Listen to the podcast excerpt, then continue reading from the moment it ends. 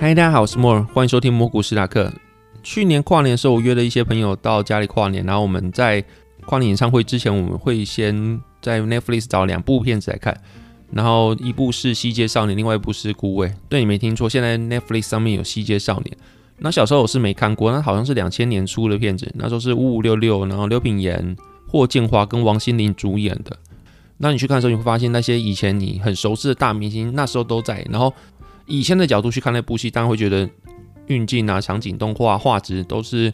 有点尬的一个程度。但是跟着他们一起去看的时候，那种感觉还蛮好看的啦。然后第二部是看《孤味》，其实《孤味》这部戏它的情绪非常的浓厚，就是大大概是一个半小时左右，从头看到完。它其实是一个非常小的故事，可能就是一个人的人生。它是讲一个丁太太，然后她在。她生日的时候，突然接到她的老公死掉噩耗，那老公已经跟她分开很久了。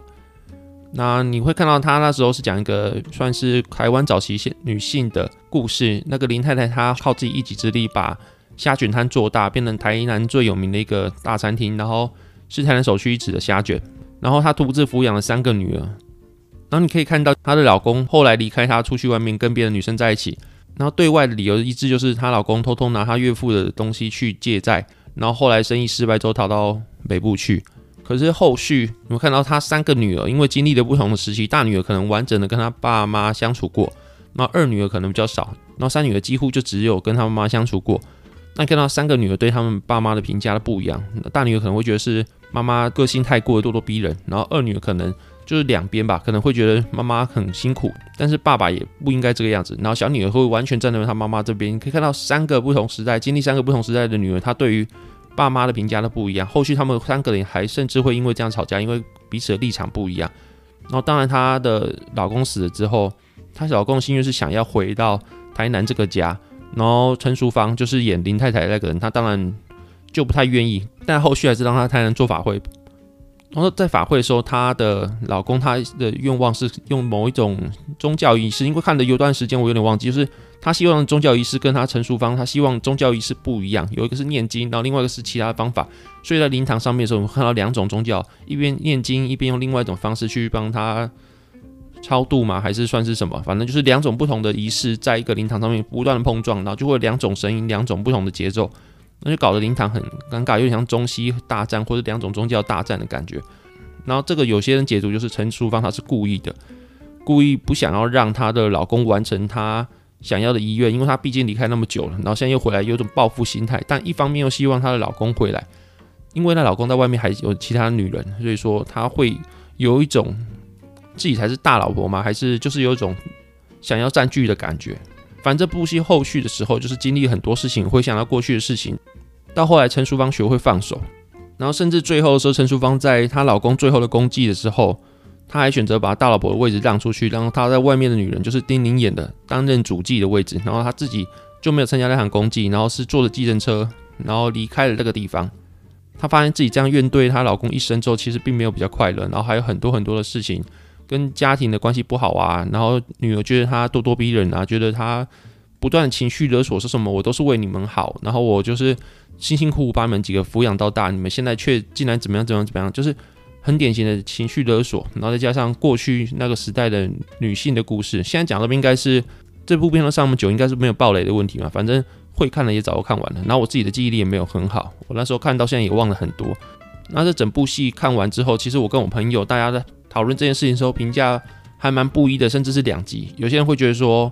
陈淑芳那个是一个小时代的故事，然后其实里面没有对错。然后有些人就是非常讨厌那个 say，就是也不是 say，就是她老公在外面女人就是丁玲，就觉得说她怎么可以抢人家老公，然后那男生怎么可以这么渣这样子。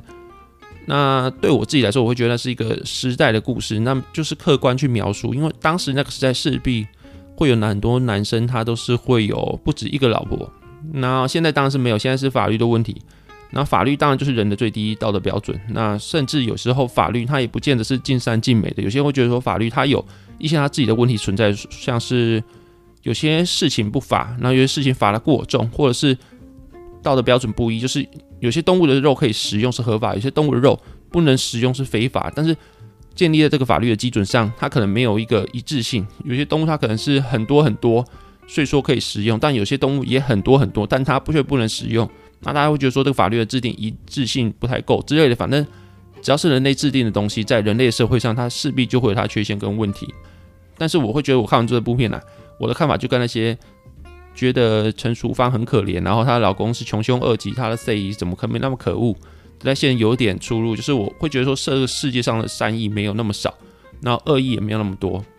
那我拿我朋友的例子好，因为他的女朋友在某一天的前一天，因为第一经期第一天，然后所以非常的不舒服，他就请假没有去上班。后续的时候他也在他家里陪他，然后他就是买东西给他吃，然后陪他睡觉这样子。好像是晚上的时候，他们有先讲好说隔天可能比较好了要一起出去，还是怎么样？这是那女方的说法。那男方是记得是说他会让女生先睡觉，然后他自己先出去运动，运完之后回去找他，因为那女生经期的关系，他也不可能会运动，因为他也不舒服。就算要运动好了，他可能没体力。然后反正男生隔天的时候就是先去运动，回来说就跟他女朋友吵架，因为女朋友说不是讲好了要一起出去吗？那男朋友的记得的方向是说先让女朋友去睡，好好的睡一觉。然后自己去外面运完动之后回来，因为他也觉得说女朋友不能运动，然后再跟女朋友一起出去，再问他有没有好一点。然后这种事情他们就吵架，因为他们觉得说对方昨天的讲法不一样，也不知道到底是谁对谁错。但你看，基本上这两件事情它是没有哪一方是特别持有恶意的，这可能是离孤位比较远一点。但是我自己的看法就是，我看完孤位之后，我就觉得它是部很好看的电影，但是我不觉得说任何一方有问题。我就说现在去说任何一方他有恶意或者他是不对的，另外一方是对，那那都是一种太事后去对过去当下的事情做评断的选择，甚至现在的价值观啊，现在的法律规定也跟那时候不一样了。与其去给他们一个直接一个盖棺论定说谁对谁错，我比较喜欢就是去剖析那些里面的人的情感。那我觉得这个也是我看戏的时候比较喜欢东西啦。那有时候你会看到新闻报道上面会有很多人说什么。他跟家人借钱啊，然后去投全部投资股票，或是去做丙种借贷，然后或是怎样把家里的钱全部推掉之后自己跳楼，然后说什么他对不起家人，或是很多人说他把很多很多的积蓄去拿去当冲，然后后来一夜赔完之后，你会看到 PTT 或是很多其他网络上评论都是这些人死好他是韭菜，说这些是他应得的报应之类的。至少对我来说啊，我一样维持我一贯的想法，就是世界上没有那么多的恶意，那会做那些的人。他基本上也是为了让家庭过好日子，或者他自己想过好日子。那他可能会因为什么原因，就可能会因为他的家庭环境，或者他所面临的境遇跟我们不一样，所以他才会选择说做这种事情。可能他急需用钱啊，可能他的家庭会给他另外一种经济压力啊，或者他原生家庭会给他的像是情绪勒索，会让很想搬离这个家庭。然后或是他的另一半有给他压力，然后在多重压力之下，他自己又没有钱的情况下，可能会做这种事之类。反正每个人会遇到的。环境可能都跟我们不一样啊，所以我自己是不会去想说他是韭菜死好之类，我反而会希望我能够体谅别人，或是多站在别人方向去做同理，然后去想想他们怎么会这样子。然后至少我自己也没那么伟大，也不能干嘛，但是就是我能够分享的东西，我会尽量就是自己想过客观，然后是有帮助的，然后就去做分享。那如果有问题的话，别人跟我问的话，我基本上也会认真的回答，不会以一句你是韭菜啊，然后你去买 ETF 就好了。这种句话就把人家打发掉，然后大概是这样子。那现在聊一聊最近股市的话题。那大家可以看到，昨天晚上的时候，纳斯达克一百收在了一万五千五百七十的位置，然后相较于二零二一年的十二月的时候，最高来到一万六千七的位置，大概跌了六到八趴之间，已经开始到蛮大的修正。那台股它相对强势，它在突破一万八的天花板之后，这个一万八反而变成地板。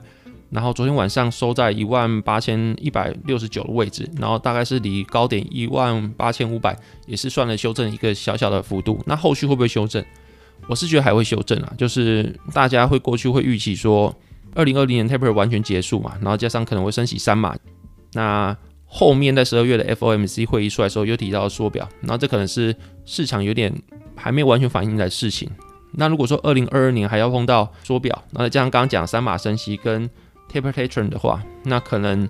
二零二二年会变成一个非常难去预测的一年。去年的时候，我会觉得说，今年来看的话，年初还是最后的冲刺机会，就是 taper 还没有退场之前，市场会可能会有最后一波的行情。但目前看起来的话，因为中小型的估值还在杀，它现在还在一个估值还在不断去调整的情况下，很多中小型企业已经被腰斩了。年初非常红的，像是 USPT 啊，然后 Square 啊，他们的现在都基本上是腰斩再腰斩，然后。Zoom 也是，你看到润哦，它是一个因为疫情受惠股，然后在疫情之前它的估值跟现在估值比起来，竟竟然是差不多的。但它的疫情这段时间已经拿了很多很多现金，跟它的知名度也大幅的上升，甚至有很多企业已经开始用 RIM 了。这个情况下，它就算往回调，因为它疫情之后没有那么受惠，但它也不可能会像疫情之前一样这样的估值而已。至少它的体质会好很多，但它也被杀到跟疫情前差不多估值了。你看到现在的中小企业是真的蛮惨的。那如果在还没有缩表的情况下，到已经被杀这么惨，那在缩表的时候，它会不会被杀更惨？应该说，它在缩表的预期之前已经被杀那么惨，那现在又加上个缩表预期。中小企业会被杀到哪里？其实没人说得准。然后这个礼拜的时候有出现两个数据，一个是 ADP 的就业人数高非常高于预期，好像是八十万人，高于预期的三十到四十万人。然后这个情况下，市场就先杀了一波，因为这表示美国经济非常的好，然后他们非常的有理由来做升息啊，甚至缩表动作。那后续就是礼拜五的时候也出来，非农就业人数可能是稍微逊于预期，但是你可以看到美国的劳动参与率啊、失业率啊也是。优于预期的，就是美国它的就业市场非常的强劲的复苏。这个情况下，大家也是会预期说，美国它势必就真的是有它的底气去做升息，甚至是缩表的动作。但是现在会杀那么严重，可能是因为过去的时候缩表，它其实是在升息之后很久的事情。像我们回顾历史的话，你会看二零零八年金融海啸之后，联准会它也印了三次的 QE。那在二零一四年的一到十月的时候，他们就开始执行缩减购债，然后在十月的时候完全结束，那就是 taper 结束，就可能是我们今年三月会遇到的事情是一样，就是联总会它每年去购买资产的钱越来越少，到后来完全不购买，就等于是 QE 完全结束，不会再放钱到市场上了。那可是当时的情况是，就算二零一四年十月之后，他们完全停止 QE，但他们的钱并没有马上收回去，然后他们在二零一五年十二月的时候才开始升息，所以你看，他们二零一四年十月停止 QE，二零一五年十二月才升息，他们中间过了一年多的时间。可是我们今年可能是 QE 完之后，Taper 完全结束之后，就要开始进入升息阶段，那我们这个进程会比它高非常多。然后他们二零一七年九月的 FOMC 才公布他们十月开始缩表，你看从二零一七年的十月到刚刚讲到就是二零。一四年的十月，他们最后 taper 完结束到进行缩表的时候，已经过了三年的时间。可是我们今年可能会在预期会在二零二二年的三月开始升息，然后六月、九月可能都会升息，之后可能会在年底进行缩表。所以说，我们的缩表时间比起他们来说是快非常多。我们可能是 taper 完全结束之后，过了六个月或是八个月，可能就要进行缩表。那其实他们当时缩表时候也是经历了市场的一番修正。当然说。那时候修正可能不是完全来自于缩表，还有来自于中美贸易战之类的。那我想很多应该都分享过，他们刚开始缩表的时候，其实他们的股市还不错，而是新兴市场非常的惨。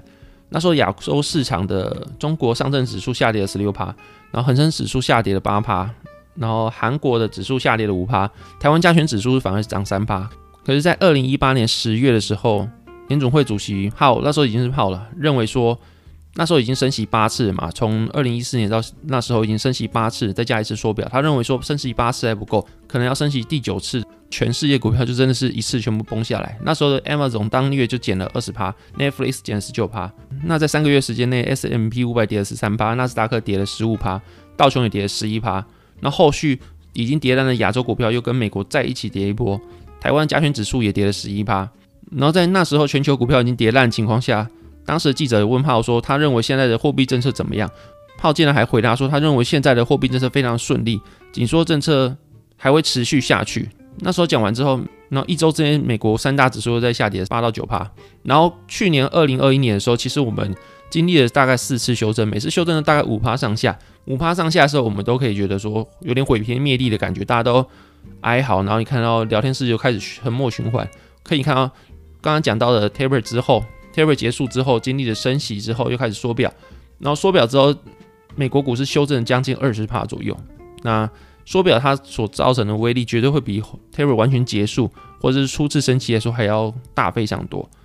然后你可以看到，既然历史，但是历史不是完全就是说历史怎样，现在就会怎样，但是历史上缩表所造成伤害是非常严重的情况下，我们势必要去做防守，就是。你不会想说你可以满仓情况下去跟缩表完全硬干，至少我是不会的。然后你所有持有股票也是有差别，它的市值啊、它的成长性或它的产业，我觉得都有影响。就是你股票属性，它属于价值股啊，还是成长股？然后它的目前是有盈利还是没有盈利？它的估值来自于什么？是来自于它对它的估值价格调整，还是它真的是实际获利去撑起来的？然后它本益比很低，这你都要考虑进去。那我自己去年时候是对今年年初的景气是蛮乐观的，但目前我是大幅的去降低我的持股，跟我的杠杆全部去掉之后呢？我这次持有大概快四倍杠杆，然后在两天之内，我就我的总资产就净损益是负十趴，然后在这之前我其实是正五趴，所以说我在两天之内就是负十五趴。其实负十五趴在四倍来说，你只要你的资产掉四趴，你就会将近有十六趴的跌幅。所以说我就是赶快把我的杠杆全部干掉之后呢，我也把我的现货出清。那我现在的持股部位已经低于五成了，那我可能后续就不会持续加码，我可能会等一段时间，等到。形势比较明朗的时候，因为后续我刚才讲到会经历很多东西会塞在这一年，那市场势必会做非常大的估值调整。那你可以预料到，今年绝对比往年都难做非常多，有可能是历史上最难做的一年，也说不定。甚至你可以预期今年年底的指数位置会不会比今年年初还要高？就今年会不会是一个正增长的一年？我自己也不太确定。那可能就要看后续联总会他会用什么态度，或是他可以容忍说市场会跌到哪里，可以修正到哪里，他会出来安抚市场。那如果说你现在持股的表现比较糟糕，我觉得你可以去检视一下你的持股清单，它是由哪些股票是做组成的。如果说像我刚刚讲一样，是很多中小型股，你觉得它已经杀的够烂了，它不会再杀的话，我还是会建议你就是能够减码就减码，因为中小型股在还没有缩表的这件事情出来的时候，都已经被杀这么惨了。然后显然还没杀完的情况下，现在缩表要出来，